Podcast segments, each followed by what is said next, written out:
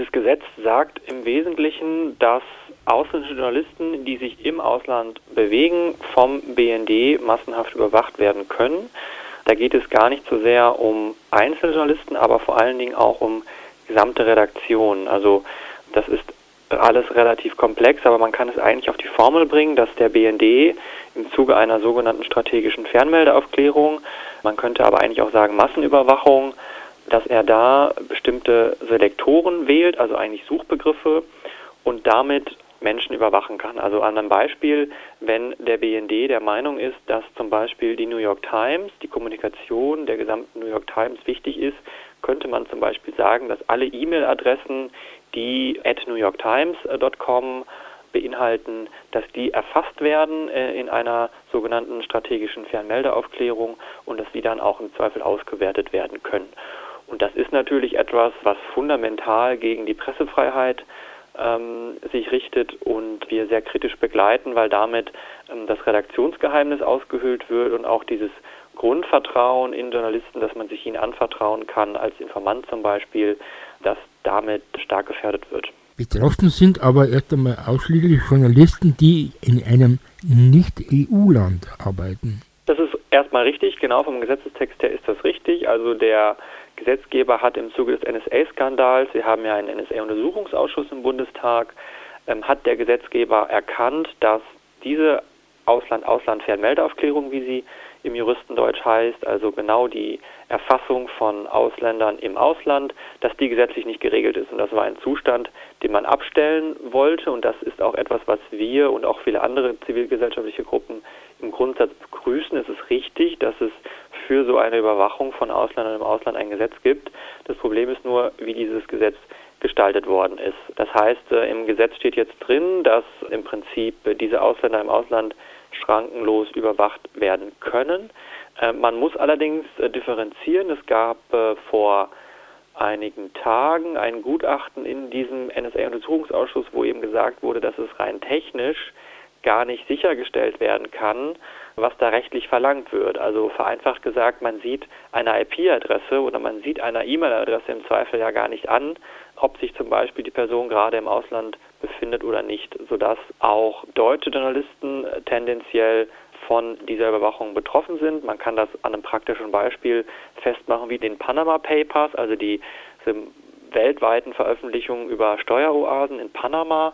Hier haben ja Journalisten auf der gesamten Welt zusammengearbeitet. Über 400 auf allen Kontinenten waren da äh, Redaktionen beteiligt. Natürlich bekommt so auch im Zweifel der Bundesnachrichtendienst Informationen, die in Deutschland geschützt wären von deutschen Journalisten, die er in Deutschland niemals abgreifen dürfte, weil sich aber eben dann die deutschen Journalisten mit den ausländischen Journalisten unterhalten, die Informationen dann im Ausland auch verarbeitet werden, weil zum Beispiel der gesamte Datengrundsatz der Panama Papers im Ausland liegt. Da könnte dann der BND auch abgreifen und hätte natürlich über Umwege auch ähm, Informationen über die Recherchen von deutschen Journalisten erhalten. Von daher liest sich vielleicht so, als ob es da in Anführungsstrichen nur um Auslandskommunikation geht, aber betroffen äh, ist letztlich jeder Journalist der Welt. Bisher regelte vor allem das G10-Gesetz, unter welchen Umständen der BND auf Informationen von Journalisten und anderen Geheimnisträgern zugreifen konnte. Worin liegt der Unterschied zu dem jetzigen Gesetz? Das G10-Gesetz, das sagt der Name schon, bezieht sich auf Artikel 10 unseres Grundgesetzes. Artikel 10 regelt, dass ein Gespräch, äh, eine Kommunikation in Deutschland vom Prinzip her erst einmal geschützt ist. Das heißt, der Staat hat zum Beispiel, wenn Sie und ich hier telefonieren, hat er darin nichts zu suchen. Er darf das nicht einfach so abhören, sondern er braucht spezielle Eingriffsbefugnisse und es muss ein scharfer Verdacht vorliegen, dass einer von uns beiden zum Beispiel ein Terrorist ist und wir hier gerade eine Straftat vorbereiten. Dieser Schutz durch Artikel 10, der wird nun von der Großen Koalition Ausländern abgesprochen. Das heißt, da wird im Prinzip argumentiert, das sind äh, deutsche Grundrechte hier und ein Ausländer kann sich darauf nicht beziehen. Und im Umkehrschluss müssen wir dieses Grundrecht im Ausland nicht achten. Das heißt, wenn Ausländer im Ausland kommunizieren, sind sie nicht an deutsche Grundrechte gebunden, dann ist auch der BND nicht an dieses deutsche Grundrecht gebunden und dann kann man da im Prinzip schrankenlos abhören. Wir sehen das sehr kritisch, weil natürlich geschützte Kommunikation nicht nur ein deutsches Grundrecht ist, schon allein der Gesetzestext im Grundgesetz differenziert da nicht zwischen Ausländern und Deutschen, sondern wird, wird einfach nur gesagt, ähm, das äh, Fernmeldegeheimnis ist gewahrt. Was natürlich dazu führt, dass im Prinzip eigentlich natürlich jeder ein Grundrecht auf Kommunikation haben sollte. Und wir glauben eben, dass es auch so sein muss, dass Ausländer grundsätzlich ein Grundrecht auf geschützte Kommunikation haben und der BND nicht einfach so im Ausland rumspionieren darf und einfach jeden abhören kann. Denn gerade in Bezug auf Journalisten ist das äh, fatal, wenn das passiert, denn Journalisten müssen sich einfach grundsätzlich darauf vertrauen können, dass sie geschützt kommunizieren und dass sie zum Beispiel Informanten schützen können. Und wenn dieses Grundvertrauen in Journalisten verloren geht, dann verliert die Presse letztlich an, an Kraft, auch die Politik beherrschen zu können. Und deswegen gibt es nun das BND-Gesetz, das abgekoppelt wird von diesem G10-Gesetz, weil eben gesagt wird, dieser Grundrechtsschutz den gibt es nicht im Ausland. Deswegen machen wir das ins BND-Gesetz, wo wir deutlich weiter greifende äh, Befugnisse machen können als zum Beispiel im G10-Gesetz, wo man verhältnismäßig schwer nur Journalisten überwachen darf. Da sagt man eben, naja, aber im Ausland, also außerhalb der EU,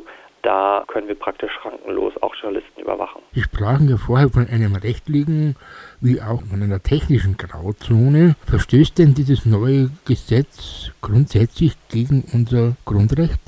Wir sind der festen Überzeugung, dass es so ist, weil eben gesagt wird, dass, wie ich das gerade ausgeführt habe, weil eben gesagt wird, dass sich Ausländer nicht auf dieses Fernmeldegeheimnis, also auf die Geschütztheit von Kommunikation beziehen können. Und das ist unserer Meinung nach ein fundamentaler Angriff auf unsere Grundrechte, einerseits dem ausländischen Kolleginnen und Kollegen gegenüber, denn äh, wie ich schon gesagt habe, das Grundrecht auf geschützte Kommunikation ist ein deutsches Grundrecht, ja, das ist aber auch ein europäisches Grundrecht, das ist auch ein Menschenrecht. Das heißt, unsere Grundrechte stehen ja nicht einfach im luftleeren Raum, das ist kein deutsches Exklusivrecht, sondern das sind fundamentale Menschenrechte und die kann man nicht einfach irgendwelchen Menschen aberkennen.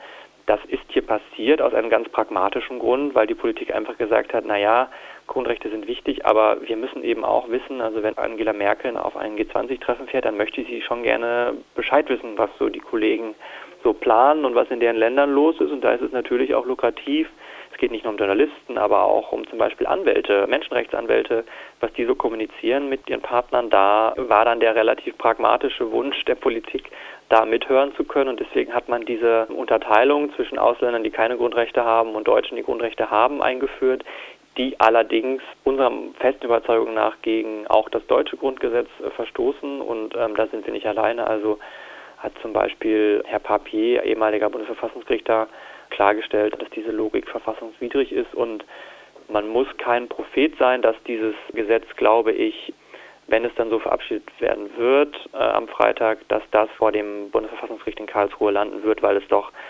etliche Organisationen sind, die dagegen klagen wollen. Dagegen protestiert ja ein breites zivilgesellschaftliches Bündnis, unter anderem Ärzte ohne Grenzen, Amnesty International, der Deutsche Anwaltsverein. Sie haben mehr als 20.000 Stimmen in einer Petition gesammelt, die wurde auch den Bundestagsabgeordneten vorgelegt. Meinen Sie, dass das irgendwo noch einen Einfluss haben könnte? Oder muss man doch den Weg über das Verfassungsgericht gehen? Ich glaube, leider letzteres ist der Fall. Diese Petition läuft ja schon seit Anfang August, wenn ich mich richtig erinnere. Und das hat mich persönlich jetzt auch die letzten Wochen einfach begleitet. Wir haben schon Gespräche mit Politikern geführt, insbesondere Innenpolitikern der Großen Koalition mit der SPD und der CDU. Diese Gespräche sind gelaufen. Wir waren da im Austausch. Wir sind allerdings zu keinem Ergebnis gekommen. Also die Argumente, die wir vorgetragen haben, haben nicht verfangen. Ganz einfach, wie ich gerade gesagt habe, aus dieser pragmatischen Sicht heraus, dass man einfach sagt, naja, Grundrechte okay, aber wir brauchen halt den BND und wir möchten gern wissen, was auf der Welt los ist. Und da nehmen wir dann auch mal im Kauf, dass wir Journalisten äh, abhören. Das heißt, man muss leider sagen, dass wohl in diesem Gesetzgebungsverfahren der Zug abgefahren ist. Wir sind sehr unglücklich damit, wie es gelaufen ist, denn es ist sehr, sehr schnell gegangen. Es ist in der letzten Lesung vor der Sommerpause ist es das erste Mal in den Bundestag eingebracht worden. Dann mussten wir quasi zur denkbar schlechtesten Zeit in den Sommerferien eine Petition starten. Und dann ging es jetzt sehr, sehr schnell mit äh, Anhörungen im Innenausschuss aber das, was wir hören von unseren Kontakten in der Politik, ist, dass es keine Änderungsanträge an dem Gesetz geben wird. War auch leider unser Gefühl nach den Gesprächen, die wir geführt haben. Man möchte offenbar dieses Gesetz so schnell wie möglich durch den Bundestag peitschen. Man möchte es vor allen Dingen aus dem nächsten Bundestagswahlkampf raushalten, denn jede Verzögerung jetzt würde bedeuten, dass dieses sehr unangenehme Thema in den nächsten Bundestagswahlkampf rutscht. Deswegen wird das Gesetz wahrscheinlich so verabschiedet werden am Freitag, wie es im Juli auch verabschiedet worden ist. Und deswegen wird es wohl dazu kommen, dass wir nach Karlsruhe gehen mit verschiedenen Organisationen. Ob wir selbst dabei sind, weiß ich nicht.